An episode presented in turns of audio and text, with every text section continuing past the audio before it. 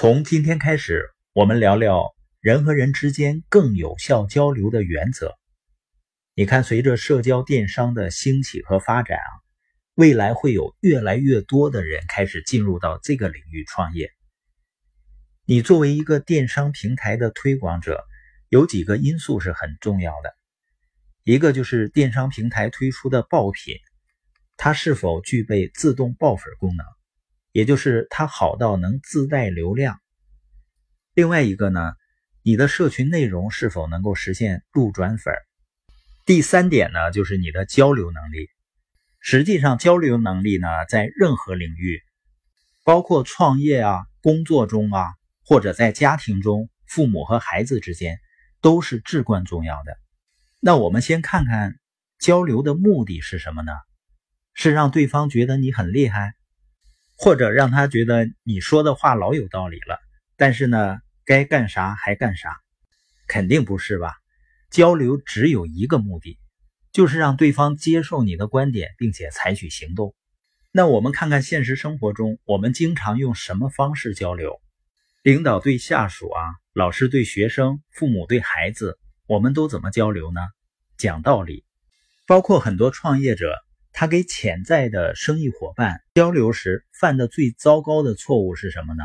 他只谈事实、数据、详情和统计数字。人们为什么愿意讲道理呢？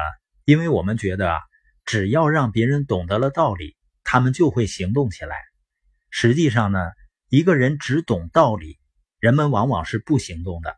有的时候，你孩子不也跟你说吗？你别说了，我都知道了。关键是都知道了，怎么不做呢？这你也就理解了为什么很多人说懂得了很多大道理，但仍然没有过好这一生。为什么觉得鸡汤没用呢？就是因为他们只是很有道理，人们在理性上是接受了，但情感没有被触动，人就不会去做的。举个例子啊，几乎所有成年人都知道锻炼身体能多活几年。那你觉得坚持锻炼身体的有多少呢？人们是不懂得锻炼身体很重要这个道理吗？道理都懂，但是他们就是不行动。为什么懂道理不行动呢？因为要让我们行动，尤其是让我们改变习惯，做出艰难的改变，最重要的不是打动我们的理智。而是打动我们的情感，这也是为什么你在和人们交流生意的过程中要谈论他的梦想的原因。人们必须情绪上被触动，他才有可能行动起来。比如说，抽烟有害健康，这个道理都懂吧？但是很多人还抽，那什么时候不抽了呢？他到医院，医生说啊，你再抽三个月以后去火葬场报道吧，他立刻就不抽了。吓的是吧？是打动了情感。那为什么打动情感比打动理智更能让我们行动呢？因为我们是从猴子进化来的。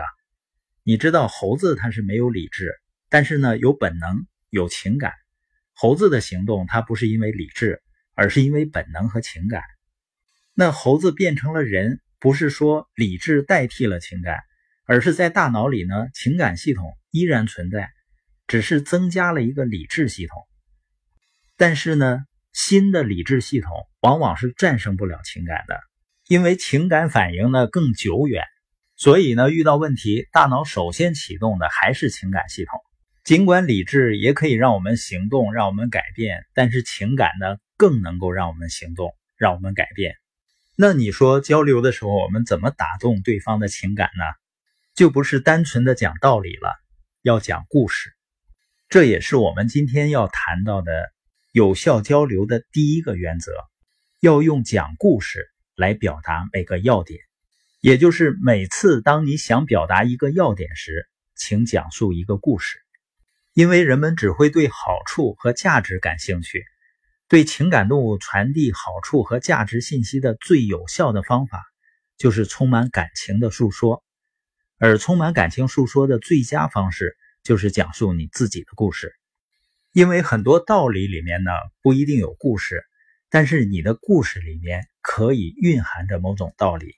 我前些天呢遇到一位书友，他说呢十年前听过我的演讲，但是两个多小时的演讲呢，他什么都没记住，只记住了我讲的两个故事，而且还跟我描述出来了。